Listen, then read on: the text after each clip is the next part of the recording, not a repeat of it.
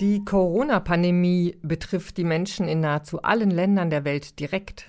Sie ist zugleich zu einem maßgeblichen Faktor internationaler Politik geworden und wird diese auch dann noch prägen, wenn wirksame Impfstoffe verteilt und die Seuche unter Kontrolle gebracht worden ist. Der Frage, ob die Pandemie bereits bestehende Trends der internationalen Politik beschleunigt oder vielmehr zu Brüchen führt, diskutiert der neue Sammelband der Stiftung Wissenschaft und Politik Internationale Politik unter Pandemiebedingungen. Darin geht es um die Folgen der Corona-Krise etwa für die Klima- und Nachhaltigkeitspolitik, für die Impfstoffverteilung und migrationspolitische Zusammenarbeit. Ein Aufsatz des Sammelbandes wird heute Thema beim SWP Podcast, dem Podcast der Stiftung Wissenschaft und Politik sein. Die Pandemie und die internationale Ordnung. Szenarien für die nächsten fünf Jahre. Mein Name ist Isabel Fanrich-Lautenschläger und ich begrüße die beiden Experten für internationale Politik, die den Aufsatz gemeinsam verfasst haben und mir jetzt im Audiostudio der Stiftung zugeschaltet sind. Professor Dr. Hans Maul ist Gastwissenschaftler an der SWP. Er unterrichtet internationale Beziehungen und strategische Studien an der Johns Hopkins University in Bologna und war bis 2013 Inhaber des Lehrstuhls für internationale Beziehungen und Außenpolitik an der Universität Trier. Schön, dass Sie da sind. Guten Tag, Frau van Rich. Und ich begrüße Dr. Lars Brojus, Politikwissenschaftler und bei der SWP in der Forschungsgruppe Amerika tätig. Bis 2010 war er wissenschaftlicher Geschäftsführer des Sonderforschungsbereichs Governance in Räumen begrenzter Staatlichkeit an der FU Berlin. Herzlich willkommen auch Sie. Vielen Dank. Die Pandemie schlägt ein, die Welt wird anders. Dieser Satz hat das vergangene Jahr stark geprägt. Herr Brojus, wie denken Wissenschaftler und Politikberatung über die Auswirkungen der Pandemie auf die internationale Ordnung? Sie denken sehr unterschiedlich darüber. Ich kann mich noch gut daran erinnern, dass vor etwa einem Jahr, als uns wirklich bewusst wurde, was sich da abspielt oder wenigstens ansatzweise bewusst wurde, es geradezu einen Tsunami an Deutungen gab darüber, was die Auswirkungen der Pandemie für die internationale Politik sein würden. Die Bandbreite reichte von alles wird sich ändern bis hin zu anderen, die sagten, substanziell ändert sich eigentlich wenig, es werden eher bestehende Trends verstärkt. Was ist Ihr Fazit, was diesen Tsunami an Deutungen betrifft? Hans Maul und ich, wir haben uns gesagt, wir stellen dem jetzt keine eigene singuläre Deutung entgegen, sondern wir spielen ein wenig mit Alternativen. Ja, deswegen haben wir drei Szenarien entwickelt, von denen wir denken, dass sie in der kurz- bis mittelfristigen Zukunft, also etwa bis zum Jahr 2025, eine gewisse Plausibilität aufweisen. Warum, Herr Maul, ist es überhaupt sinnvoll, Szenarien zu entwerfen? Was lässt sich damit erreichen? Man versucht sozusagen alternative, plausible Zukunftsentwürfe darzustellen, also ein Bild der Zukunft zu entwickeln in fünf Jahren. Und dann auch aufzuzeigen, das ist das sogenannte Backcasting, also das aus der Zukunft zurückschauen in die Gegenwart. Wie konnte es denn zu dieser Zukunft kommen? Also Szenarien müssen plausibel sein, sie müssen in sich logisch konsistent sein. Wir konstruieren unterschiedliche Szenarien, um zu versuchen, dem Spektrum der Möglichkeiten der offenen Zukunft gerecht zu werden. Ich würde gerne noch darauf hinweisen, dass in dieser Sammelstudie, über die wir ja sprechen, wir nicht die einzigen sind, die mit Szenarien gearbeitet haben. Also wer sich für spezifische Politikfelder interessiert, wie beispielsweise Nachhaltigkeitspolitik, der findet in der Sammelstudie auch Beiträge, die mit Szenarien arbeiten, wie die Entwicklung künftig sein könnte. Das ist bei der Nachhaltigkeitspolitik so, das ist aber auch bei der globalen Gesundheitspolitik so und es ist auch bei der Frage der Migration so. Ich stelle mir das sehr äh, schwierig vor, zum einen in eine Zukunft zu blicken, die man nicht kennt Zumal jetzt unter Pandemiebedingungen, wo man auch noch nicht weiß, wie diese Pandemie sich weiterentwickeln wird. Wir kommen auch gleich noch zu den drei Szenarien natürlich. Wie sind Sie denn konkret dabei vorgegangen, diese zu entwickeln? Das Wichtigste ist zunächst einmal zu analysieren, die Gegenwart und die Vergangenheit und sich darüber klar zu werden, was sind eigentlich in der Situation, in der wir uns jetzt befinden, die wichtigsten Einflussfaktoren, vor allen Dingen die unsicheren Einflussfaktoren. Also ein Beispiel, in allen unseren Szenarien spielt die Entwicklung der USA als Weltmacht und auch die Innenpolitik der USA als Weltmacht eine gewichtige Rolle und zugleich ist offensichtlich, das kann sich sehr unterschiedlich entwickeln, die Rolle der USA. Herr Brojus, was äh, sehen Sie da noch an Faktoren? Dass beispielsweise auch die ökonomische Entwicklung eine große Rolle spielt. Natürlich hängt die stark damit zusammen, wie sich Machtpotenziale verändern zwischen der aufsteigenden Weltmacht China und der vielleicht eher absteigenden Weltmacht USA. Aber auch Faktoren wie die technologische Entwicklung spielen eine große Rolle. Wer wird die Nase vorn haben, wenn es darum geht, Dinge wie künstliche Intelligenz frühzeitig anwenden zu können?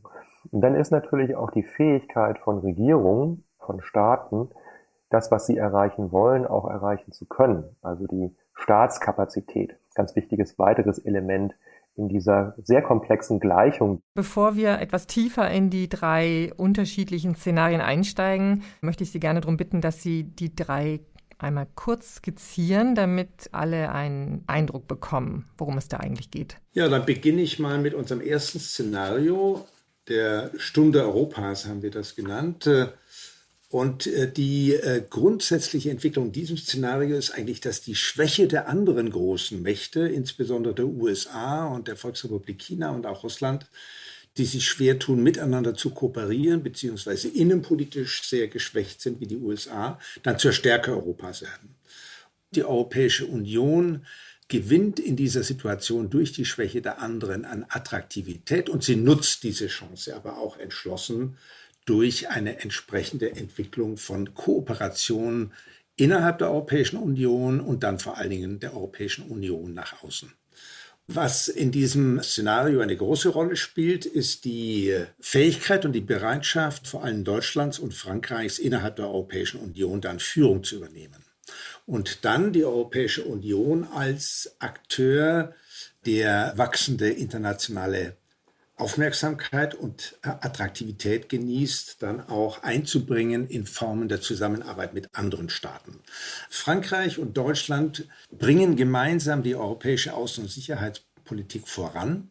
Dabei spielt dann auch eine Rolle in der Entfaltung dieses Szenarios, dass es zu einer schweren Krise kommt in der Zukunft, in der sich die europäische Zusammenarbeit dann tatsächlich effektiv bewährt. Dass die Europäische Union in der Lage ist, mit Migrationskrisen in ihrer Nachbarschaft in Nordafrika erfolgreich umzugehen.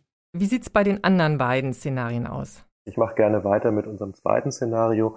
Das beschreibt letztlich eine Art Transformation internationaler Politik weg von der Staatenwelt hin zur Gesellschaftswelt. Das ist eigentlich kein neues Szenario. Darüber wird schon recht lange nachgedacht. Also einfach weil der Bedeutungsgewinn von nichtstaatlichen Akteuren sehr klar gewesen ist über die letzten Jahre. Nun gibt es die Auffassung, das sei durch die Pandemie beendet worden. Die Frage ist, ob das auch anhalten wird. Und da denken wir eher nein. Wir haben uns das so vorgestellt, dass wir sagen, dass ähm, die Staaten, die in der Pandemie eine große Bedeutung gewonnen haben, sobald die Pandemie wieder abklingt, sich dann nicht den anderen großen Herausforderungen zuwenden werden, einfach aufgrund der Uneinigkeit zwischen den Staaten, wie beispielsweise der Klimawandel, aber auch die sozioökonomische Ungleichheit oder der technologische Wandel. Und dass die nichtstaatlichen Akteure darüber quasi so erbost sind, dass sie sich zusammenschließen und sagen, wenn Regierungen die Probleme nicht lösen, dann müssen wir da voranschreiten. Wir sehen schon teilweise, dass es Koalitionsbildungen gibt zwischen zivilgesellschaftlichen Bewegungen und beispielsweise Philanthropen oder äh, großen Unternehmen, die an der Problemlösung zusammenarbeiten. Wie ist es denn da mit der Rolle der EU, Deutschlands und Frankreichs? Herr Brojus. Da kann man vielleicht sagen, dass die in diesem Szenario das Ganze wenig, weniger proaktiv betreiben, sondern eher flankieren. Ja? Die Staaten sind in, in diesem Szenario eher die Zaungäste. Sie werden in gewisser Weise auch überholt von der Dynamik, die sich ausbreitet unter den nichtstaatlichen Akteuren, also das Zusammenspiel von zivilgesellschaftlichen Akteuren und unternehmerischen Akteuren, die voranschreiten. Hans hat gerade schon davon gesprochen, dass es beispielsweise darum geht, ein Migrationsregime einzurichten.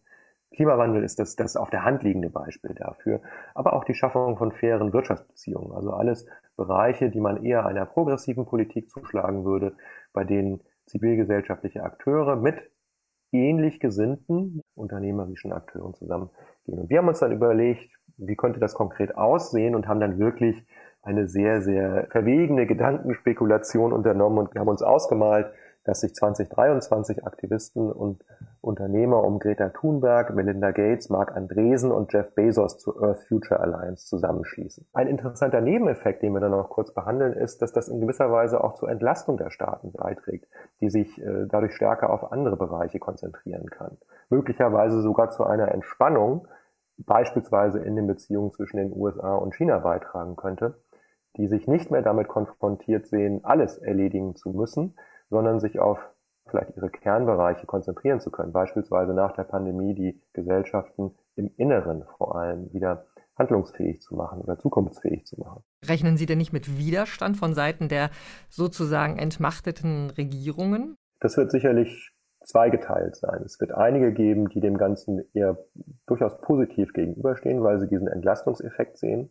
Und es wird andere geben, die das sogar versuchen werden zu hintertreiben, weil sie da einen Machtverlust mit einhergehen sehen. Im Grunde werden sich da die gleichen Konfliktlinien spiegeln, die wir jetzt schon in der Staatenwelt beobachten, zwischen denjenigen, die auch im Inneren eher bereit sind, gesellschaftliche Partizipation vielleicht nicht nur zuzulassen, sondern sogar zu fördern und den anderen Gesellschaften, bei denen das komplett anders aussieht. Also sehr vereinfacht gesagt, eher demokratische Regime gegen eher autoritäre Regime. Also in beiden Szenarien 1 und 2 gibt es ein Zusammenwirken von Regierungen und nichtstaatlichen Akteuren. Aber der Unterschied liegt darin, wer am Steuer sitzt. Also im Szenario 2 sind es primär die nichtstaatlichen Akteure, wie Lars das ausgeführt hat. Im Szenario 1 sind es bestimmte Regierungen, also insbesondere die deutsche, die französische Regierung, von denen die Initiative ausgeht in dem ersten Szenario der Stunde Europas. Auch da sehen Sie eine neue Allianz am Horizont. Könnten Sie die bitte noch mal kurz erläutern, Herr Maul? Im ersten Szenario ist es die Koalitionsfähigkeit und die Fähigkeit zum Zusammenarbeiten mit anderen Staaten jenseits der Europäischen Union und jenseits der Kategorie der, der ganz großen Mächte. Wir sehen hier gewissermaßen eine Koalitionsbildung von Mittelmächten, von Staaten, die in besonderem Maße daran interessiert sind, dass es eine internationale Ordnung gibt, die funktioniert, in der es Regeln gibt, die für alle, also auch für die größten Mächte verbindlich sind und die eingehalten werden. Und da gibt es eine ganze Reihe von Staaten jenseits Europas, die dafür in Frage kommen und interessiert sind. Also Japan, Australien, Südkorea, Kanada, Mexiko, lateinamerikanische Staaten wären Beispiele für solche Staaten, die grundsätzlich als Koalitionspartner für die Europäische Union, die dann wirklich auch versucht, global gestaltungsfähig zu sein, in Frage kommen. Wir sprechen davon im EU-Szenario, dass sich im Jahr 2025 die 27 Staats- und Regierungschefs der EU mit 17 weiteren Ländern des globalen Nordens und des globalen Südens zusammenschließen zur demokratischen Allianz für globalen Fortschritt. Im Gesellschaftsszenario, da sind es die Vereinten Nationen, die zum Jahresende 2025 zu einem Summit of Humanity einladen, also einem Gipfeltreffen der Menschheit was den unterschiedlichen Charakter auf der einen Seite staatenzentriert, auf der anderen Seite gesellschaftszentriert deutlich macht. Wo liegen denn die Machtpotenziale und äh, beziehungsweise wer oder was sind die Treiber in den beiden Modellen? Die Machtpotenziale liegen eben sowohl bei den staatlichen Akteuren als auch bei den zivilgesellschaftlichen. Diese Macht, die ist zum Teil ja auch durchaus ideeller Art, also die Fähigkeit zu überzeugen, ist da auch wichtig, nicht nur wirtschaftliche Macht beispielsweise oder militärische Macht. Und wiederum ist dann die Frage, wer nutzt die besser? Wer nutzt die geschickter? Also die Stunde Europas, das sind es vor allen Dingen die Regierungen, die ihre Machtmöglichkeiten besonders geschickt nutzen und dabei dann auch Unterstützung finden bei zivilgesellschaftlichen Akteuren. In dem anderen Szenario sind es die zivilgesellschaftlichen und substaatlichen Akteure, also Städte, äh, Einzelstaaten, die besonders äh, geschickt agieren und Unterstützung finden und auf diese Art und Weise eine gewisse Führungsrolle da übernehmen können. Das ist auch mit Blick darauf, was die Handlungsmöglichkeiten der deutschen Politik angeht, ganz interessant. In dem EU-Szenario, also die Stunde Europas, sprechen wir explizit davon, dass die deutsche Regierung und die Bundesregierung hier eine zentrale Rolle spielt, indem sie sich dafür einsetzt, dass die EU handlungsfähiger wird, also aufgewertet wird. In gewisser Weise ist das ein Projekt, das die deutsche Politik sich vornimmt. Das hat sie sich ja schon länger vorgenommen. Und jetzt wird es ernster genommen, als es lange Zeit der Fall war. während im zweiten, in dem Gesellschaftsweltszenario, sie vielleicht nicht getrieben ist, aber auf jeden Fall getriebener ist. Macht ist tatsächlich ja mehrdimensional, wie Hans gerade schon ausgeführt hat. Und welches dieser Potenziale zu, in welcher Form zur Geltung kommt, das variiert auch erheblich zwischen den beiden Szenarien. Allein auch Wissen darüber, wie beispielsweise technologischer Wandel sich gestalten lässt, äh, eine große Rolle spielt. Und dieses Wissen liegt eher bei Unternehmen, die an der, an der vordersten Front der, der technologischen Entwicklung schlicht stehen. Da hinkt dann die Regulierung durch staatliche Akteure oft hinterher. Das ist keine neue Dimension, die wir hier ansprechen. An dem Punkt hätte ich gerne mal ein, zwei Beispiele, ganz konkrete, wie da die nichtstaatlichen Akteure eingreifen, Dinge vorantreiben und die Regierungen dann eher die Getriebenen sind oder die hinterherziehen. Es gibt ja schon jetzt Beispiele dafür, dass sich Städte zusammentun, Weltmetropolen zusammentun im Bereich der Klimawandelpolitik. Also die untereinander verabreden, wir wollen künftig die Emissionen senken, die in den Städten entstehen und die voranschreiten. Also diese Idee, dass sowohl auf der Ebene unterhalb der Regierung als in gewisser Weise auch oberhalb der Regierung durch die EU, dass da auf beiden Ebenen vorangeschritten wird, weil Regierungen oft etwas hinterherhinken, vielleicht auch überfordert sind einfach durch die Vielfalt der Herausforderungen, mit denen sie konfrontiert sind. Was ist denn dann unter den Treibern zu verstehen, die Sie in Ihren Szenarien erwähnen? Ist das dann nochmal was anderes als die Machtpotenziale? Treiber sind generell Faktoren, die die Zukunft besonders nachhaltig äh, beeinträchtigen und, und gestalten werden. Das sind politische äh, Elemente. Treiber sind aber natürlich auch wirtschaftliche Entwicklungen, wirtschaftliche Akteure in dem Zusammenhang dann auch. Treiber sind die Rolle von anderen Staaten insbesondere von großen Staaten wie USA, China, äh, vielleicht auch Russland, die für die Entwicklung der äh, internationalen Politik insgesamt äh, erhebliches Gewicht haben. Bei der Entwicklung von Szenarien konzentriert man sich auf Faktoren, die einerseits großes Gewicht haben und andererseits eben in erheblichem Maße unsicher sind. Das sind die Treiber und zum Beispiel die Pandemie selbst, auf der ja Ihr Aufsatz auch äh, basiert. Äh, inwiefern ist die denn ein Treiber? Also die Pandemie und zum Beispiel auch die Stimmung, die in der Bevölkerung herrscht. Da kann man vielleicht auch den Unterschied verdeutlichen zwischen dem, was Sie Machtpotenziale nennen und dem, was wir Treiber nennen. Die Machtpotenziale haben ja immer etwas damit zu tun, dass irgendjemand Macht ausübt. Dahinter stehen Institutionen oder auch Personen, wohingegen Treiber auch Phänomene sein können, die ohne das Vorliegen einer Institution oder einer Person auftreten. Also beispielsweise die Pandemie, die Sie jetzt genannt haben, oder auch die großen Herausforderungen wie Klimawandel. Im Gegensatz zu dem, was Sie gerade geschildert haben, ist ja das dritte Szenario äußerst oder sieht es eine äußerst negative Entwicklung. Hier, so sagen Sie, hat die Pandemie überraschenderweise keinen Einfluss auf die internationale Entwicklung. Wie sieht denn diese Entwicklung aus und wer ist dafür verantwortlich? In diesem dritten Szenario setzen sich Tendenzen fort, die sich bereits seit längerer Zeit abgezeichnet haben in der internationalen Ordnung. Das sind Tendenzen zum Verfall der Ordnungsstrukturen und zu mangelnder internationaler Zusammenarbeit. Auch innenpolitische Polarisierung spielt dabei eine wichtige Rolle. Der Treiber in diesem Szenario ist die unzureichende Fähigkeit von Staaten miteinander zu kooperieren. In allen Ecken des Globus. Das trifft dann in der Europäischen Union zu, wo es nicht gelingt, die Europäische Union zu effektiverer Zusammenarbeit zu bringen. Das trifft zu auf die Innenpolitik in den USA und auf die Beziehungen zwischen den großen Mächten USA, China insbesondere. Es ist sozusagen das Verfolgen von nationalstaatlichen Lösungen, von nicht kooperativen Lösungen gegenüber kooperativen Ansätzen, die diese Entwicklungen zu einer weiteren Zersplitterung der internationalen Ordnung vorantreibt. Ich würde vielleicht gar nicht sagen, dass die Pandemie hier keinen Einfluss hat, aber sie hat keinen verändernden Einfluss.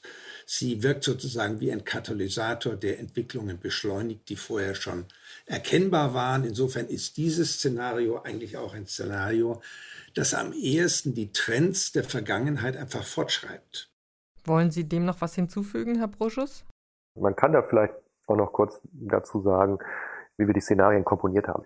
Wir haben jeweils einen ganz kurzen konzeptionellen Teil entworfen, in dem es im Wesentlichen darum geht, tatsächlich darzustellen, was sind die wichtigsten Faktoren, die wir betrachten. Und dann haben wir noch einen zweiten Teil, den nennen wir narrative Entfaltung. Also da erzählen wir eine Geschichte. Und alle diese Geschichten haben natürlich auch einen Titel und der Titel des dritten Szenarios ist Jeder kämpft für sich allein. Und das fasst es wirklich sehr, sehr gut zusammen, was wir hier beschreiben. Das ist tatsächlich das Auseinanderdriften der Staatenwelt, die kaum noch in der Lage ist, miteinander zu arbeiten, um mit den Herausforderungen umzugehen. Das haben wir dann durchdekliniert anhand der Entwicklung in den USA einerseits und Chinas andererseits. Wir haben auch darüber gesprochen, dass die EU-Politik in wichtigen Bereichen zerstritten bleibt, also beispielsweise bei der Asyl- und Migrationspolitik und auch bei institutionellen Reformen, dass es auch da nicht vorangeht. Also genau wie Hans sagt, das ist die Grunde genommen eher die Fortsetzung dessen, was wir in den letzten Jahren beobachtet haben, ohne dass die Pandemie einen Einfluss darauf gehabt hätte. Es ist insofern auch letztlich das konventionellste und in meinen Augen auch zumindest intellektuell langweiligste Szenario, das wir hier konzipiert haben, ganz abgesehen davon, dass es auch das am wenigsten wünschenswerte ist. Genau, und ist es nicht dann trotzdem das Szenario, das am ehesten wahrscheinlich ist? Würden Sie sich dazu positionieren, welches Szenario Sie für am wahrscheinlichsten halten? Also Aussagen der Wahrscheinlichkeit sind im Szenariendenken immer problematisch. Dieses dritte Szenario ist wahrscheinlich in dem Sinn, dass die Trends der Vergangenheit dafür sprechen. Also wenn wir einfach geradlinig extrapolieren und sagen, die Dinge werden sich weiter so entwickeln, über fünf Jahre hinweg, wie sie sich derzeit in den vergangenen 10, 15 Jahren entwickelt haben, dann ist es in diesem Sinne wahrscheinlich, aber nur in diesem Sinne.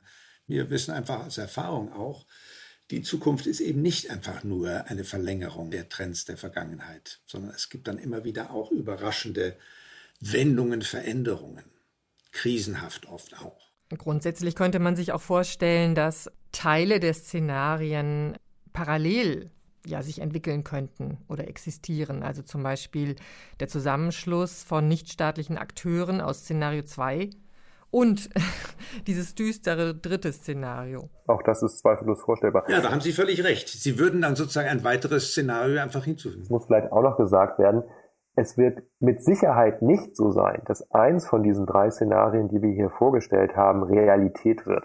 Das wäre das erste Mal, dass uns das gelingt. Ähm, es ist tatsächlich so, wie Hans gesagt hat, dass es ausgesprochen schwer ist, vorherzusagen, was in den nächsten ein, zwei, drei Jahren passieren wird. Das ist vielleicht eine der Lehren, die man, wenn man zurückschaut, die letzten 20 Jahre, die man ziehen kann. Es ist eigentlich immer anders gekommen, als das erwartet wurde. Wenn wir schon über Wahrscheinlichkeitsaussagen sprechen, würde ich sagen, die höchste Wahrscheinlichkeit besteht tatsächlich dafür, dass es einen Mix geben wird von verschiedenen Elementen, die wir in den drei Szenarien vermutlich angesprochen haben. Aber wir beanspruchen schon, dass wir eine ganze Menge an Faktoren abgedeckt haben, die in welcher Zusammenstellung auch immer zukünftig Bedeutung haben werden für die weitere Entwicklung nach der Pandemie. Was folgt denn aus den Szenarien für die Politik? Die einfachste Folgerung ist zu sagen, Politik ist sehr gut beraten, wenn sie sich mit einer offenen Zukunft auseinandersetzt. Wenn sie eben nicht davon ausgeht, dass die Zukunft schon ungefähr so sein wird wie die Vergangenheit. Denn zum einen ist die Vergangenheit variabel, wie wir wissen, und zum anderen ist die Zukunft ohnehin noch mal offener. Und was man vielleicht auch lernen kann aus den letzten 20 Jahren ist, dass sich Geschichte beschleunigt, dass es Trends gibt dazu, dass wir häufiger von unerwarteten Disruptionen getroffen werden.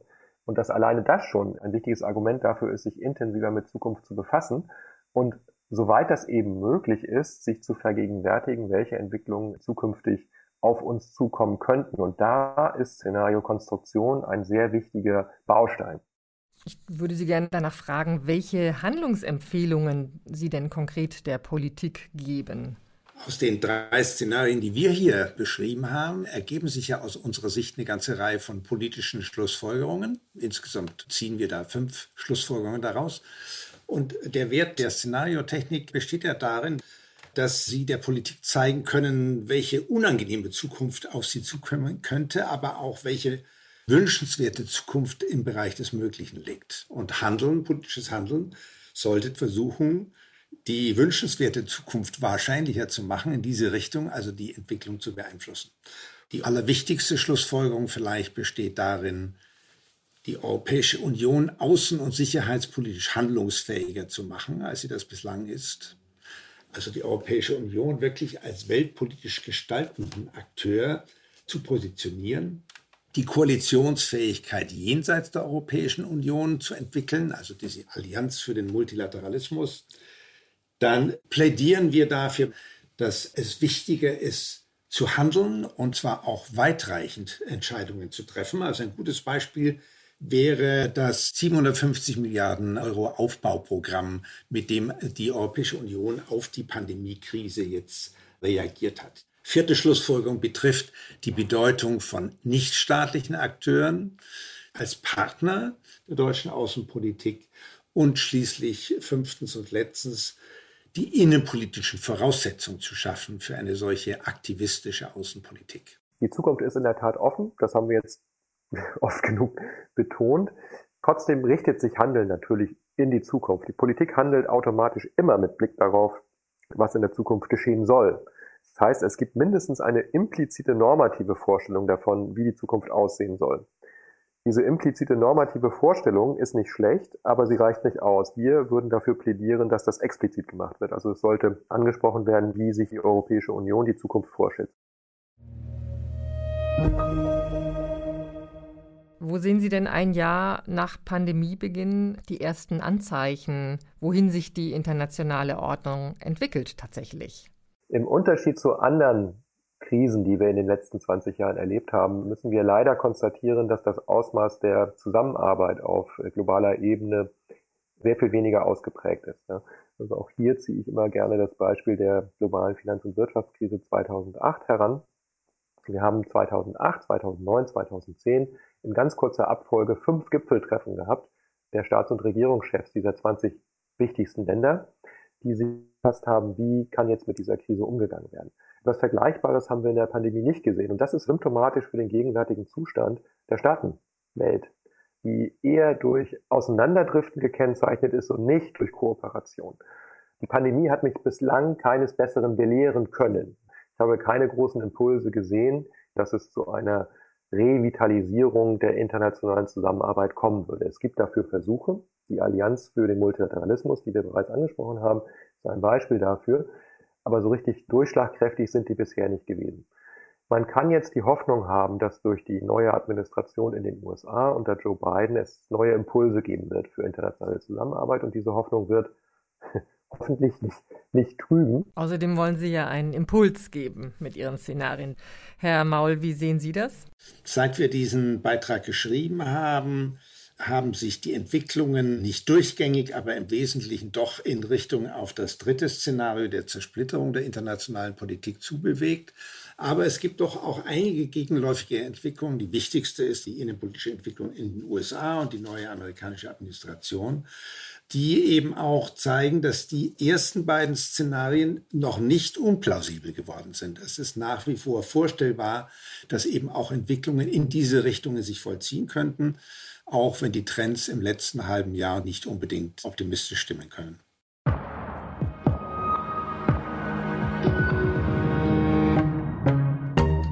Vielen Dank, Hans Maul, und vielen Dank, Lars Brojus, für Ihre Analysen. Das war der SWP-Podcast. Unsere Leseempfehlungen zum Thema finden Sie auf der SWP-Website bei dieser Podcast-Folge, ebenso natürlich weitere Folgen. Außerdem informieren Sie SWP-Newsletter, Facebook- und Twitter-Accounts über alle unsere Neuerscheinungen. Mein Name ist Isabel Vanrich-Lautenschläger. Vielen Dank fürs Zuhören und bis zum nächsten Mal.